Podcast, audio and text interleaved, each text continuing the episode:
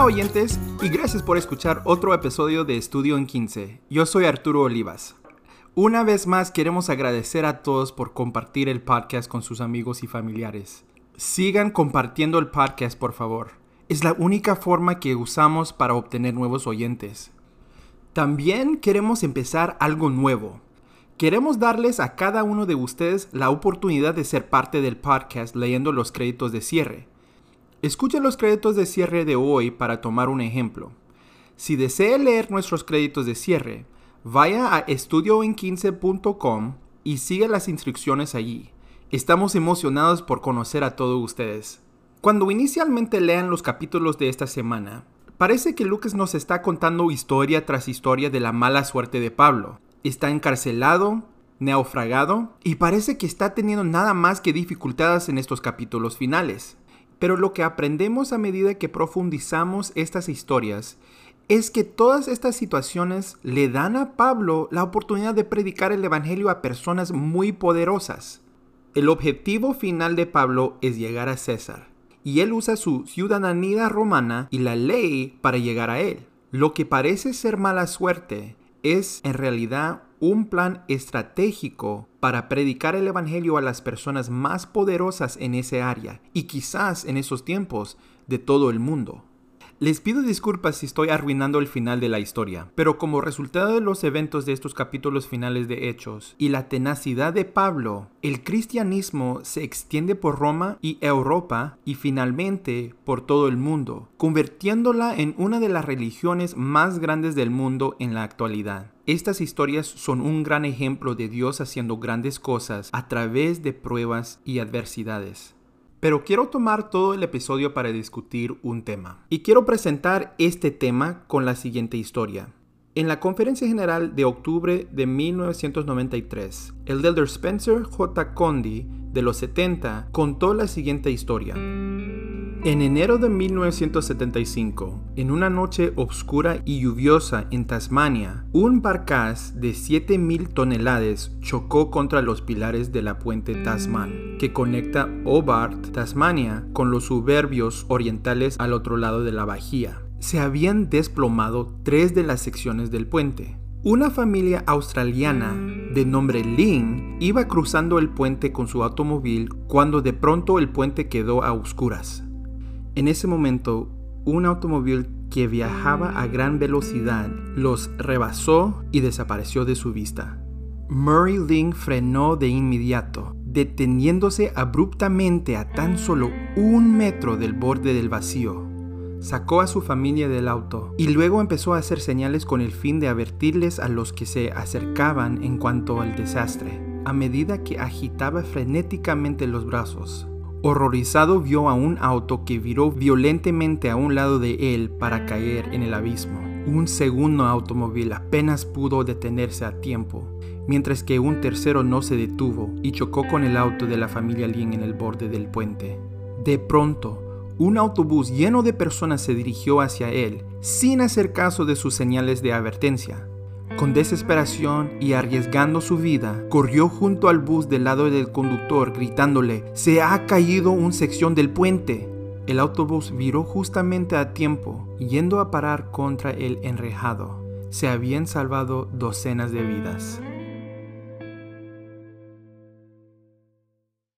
Al escuchar esta historia me pregunté, ¿Por qué alguien no escucharía a un tipo que agita los brazos frenéticamente y grita que hay peligro por delante? Esta dramática historia es una gran parábola acerca de seguir a nuestros líderes. Nuestra iglesia está dirigida por líderes sabios que dan advertencias sabias. Al igual que Murray Lynn en la historia, nuestros líderes pueden ver cosas que nosotros no podemos ver y están haciendo todo lo posible para llamar nuestra atención y hacernos saber de los peligros que se avecinan. Inicialmente pensé que tal vez aquellos que escuchan un podcast sobre Bensígueme no tendrían que escuchar una lección sobre seguir las advertencias y consejos de nuestros líderes. Pero si soy sincero conmigo mismo, hay momentos en mi vida en que necesito esta lección. También podemos tener la tendencia a pensar que algo no está mal a menos que nos descubran. Entonces, tal vez ustedes también lo necesiten. O tal vez alguien que ustedes conozcan, ya sea un amigo o un familiar. En la lectura de esta semana, Pablo es llevado ante varias personas, Félix, Festo y el rey Agripa, y en cada caso no le escucharon. Lo que quiero hacer en este episodio es analizar las excusas que cada una de estas personas le dan para no escuchar a este mensajero del Señor. En el capítulo 24 de Hechos, presentamos a Pablo ante el gobernador romano Félix. Después de enseñarle a Félix sobre la rectitud, la templanza y el juicio venidero, escuchen cómo responde Félix. Y al disertar él de la rectitud y del dominio propio y del juicio venidero, Félix se espantó y respondió, Ahora vete, pero cuando tenga oportunidad te llamaré. Félix es lo que me gusta llamar un delitante del Evangelio, alguien que podría estar interesado, pero que nunca se compromete realmente. Vi muchos delitantes del Evangelio en mi misión, personas a las que enseñaríamos y que vendrían a la iglesia, pero que nunca se comprometieron convertirse por alguna razón u otra. Pero nosotros los miembros también a veces podemos ser delitantes en el Evangelio. Algunos de los consejos que recibimos de nuestros líderes locales y generales pueden darnos un poco de temor, porque nos pide que cambiemos nuestro comportamiento o forma de pensar. Y hay muchos de nosotros que respondemos como Félix. Uf, no voy a seguir ese consejo ahora, eso no encaja en mi estilo de vida ahorita. Muchos de nosotros elegimos cuáles mandamientos nos gustan y cuáles no. Y algunos también pueden elegir cuándo queremos guardar los mandamientos y cuándo no.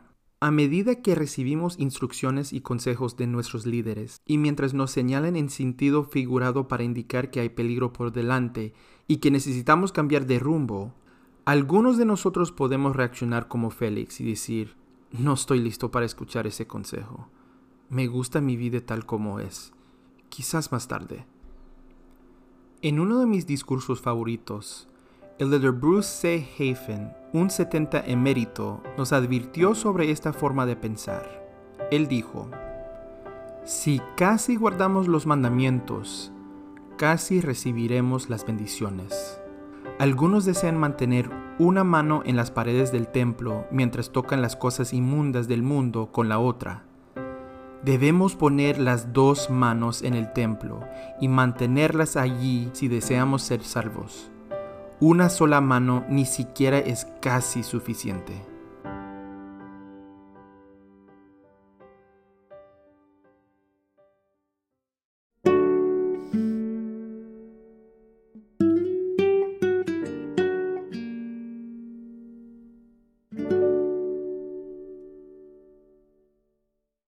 En Hechos 26, la serie de eventos presenta a Pablo frente a Festo y el Agripa, Pablo aprovecha este momento para contar su historia de conversión. Como postdata, esta es la tercera cuenta de la historia de conversión de Pablo. Es interesante notar que las tres cuentas tienen sus diferencias. A los críticos de la iglesia les gusta mencionar el hecho de que hay cuatro relatos de la primera visión de José Smith, cada uno con sus diferencias. Pero como Pablo, tiene sentido que cada cuenta sea diferente. Cada cuenta fue dada en diferentes puntos de la vida de Pablo y a diferentes audiencias. Al igual que cada uno de nosotros podría añadir diferentes detalles de una historia para adaptarse a nuestra audiencia, Pablo y José Smith hicieron lo mismo. Los diferentes relatos de la historia de conversión de Pablo y la primera visión de José Smith no son problemáticos, sino que en realidad son evidencia de su veracidad.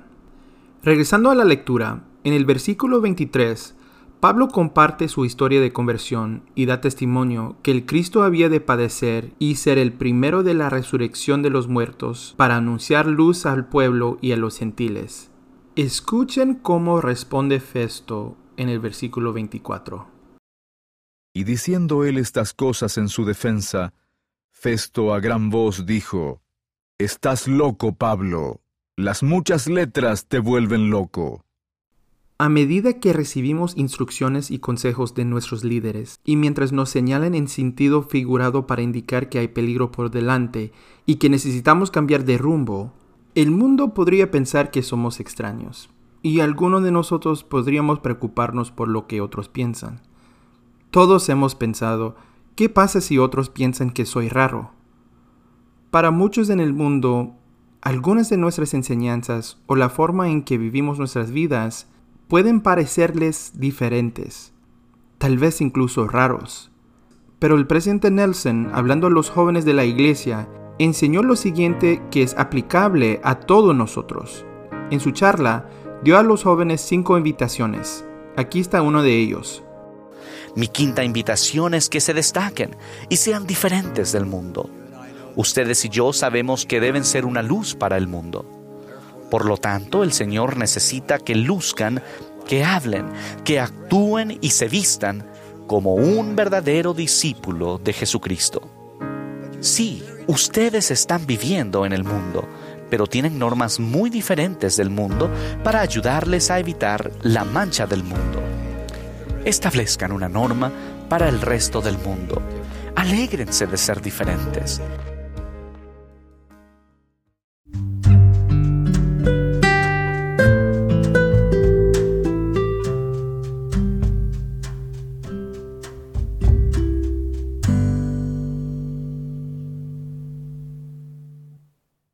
Ahora escuchen cómo el rey Agripa responde a las enseñanzas de Pablo en Hechos 26-28. Entonces Agripa dijo a Pablo, Por poco me persuades a hacerme cristiano. En la traducción griega de este versículo, parece que el rey Agripa tenía algunas especulaciones sobre el proceso de conversión y cuánto tiempo podría llevar. No hay duda que el rey Agripa debe haber sentido algo mientras Pablo enseñaba. Pero parece que el rey estaba cuestionando qué tan rápido alguien realmente puede cambiar y realmente puede convertirse. A medida que recibimos instrucciones y consejos de nuestros líderes, y mientras nos señalan en sentido figurado para indicar que hay peligro por delante y que necesitamos cambiar de rumbo, algunos de nosotros podríamos preguntarnos cuánto tiempo puede tomar ese cambio de rumbo. Pero el momento es ahora, el mejor día es hoy. Eso es lo que José Smith enseñó cuando dijo, escuchen todos los confines de la tierra, todos los sacerdotes, todos los pecadores y todos los hombres. Arrepiéntanse, arrepiéntanse, obedezcan el Evangelio, vuélvense a Dios. Empecemos de nuevo este día y digamos hoy de todo corazón que abandonaremos nuestros pecados y seremos justos. La conversión sí es algo personal y sí lleva tiempo, como dice Pablo en el versículo 29. Y Pablo dijo, Quiera Dios que por poco o por mucho, no solamente tú, sino también todos los que hoy me oyen, fueseis hechos como yo soy, excepto estas cadenas. Ya sé que tome mucho tiempo o poco tiempo. El peligro es posponer la acción cuando sabes que algo es verdadero y correcto. Si sabe que necesita cambiar, debe tomar medias de inmediato. Ya sea que estamos hablando de convertirnos a la iglesia o de cambiar un mal hábito o de comenzar a seguir un mandamiento que quizás no estamos siguiendo. El mejor día para comenzar es este día. El presidente Eyring enseñó lo siguiente. Hay peligro en la frase algún día, cuando en realidad significa hoy no. Algún día me arrepentiré, algún día lo perdonaré, algún día hablaré con mi amigo acerca de la iglesia, algún día comenzaré a pagar el diezmo, algún día regresaré al templo, algún día. En las escrituras está claro el peligro de demorar, que es descubrir que se nos ha acabado el tiempo. Dios, quien nos da cada día como un tesoro, requerirá que le rindamos cuentas.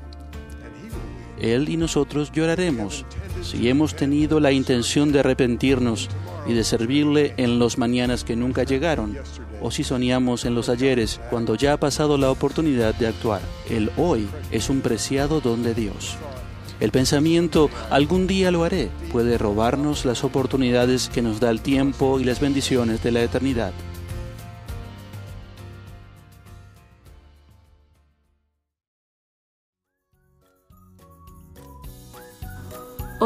Soy Cristina Olivas de Phoenix, Arizona. Estudio en 15 está escrito, producido y presentado por Arturo Olivas con la ayuda de Jesús Olivas. Salimos con un nuevo episodio cada lunes. Está disponible en Apple y Google Podcasts, Spotify y iHeartRadio. También está disponible en YouTube. Puedes seguir Estudio en 15 en Facebook e Instagram. Gracias por escuchar y felices estudios.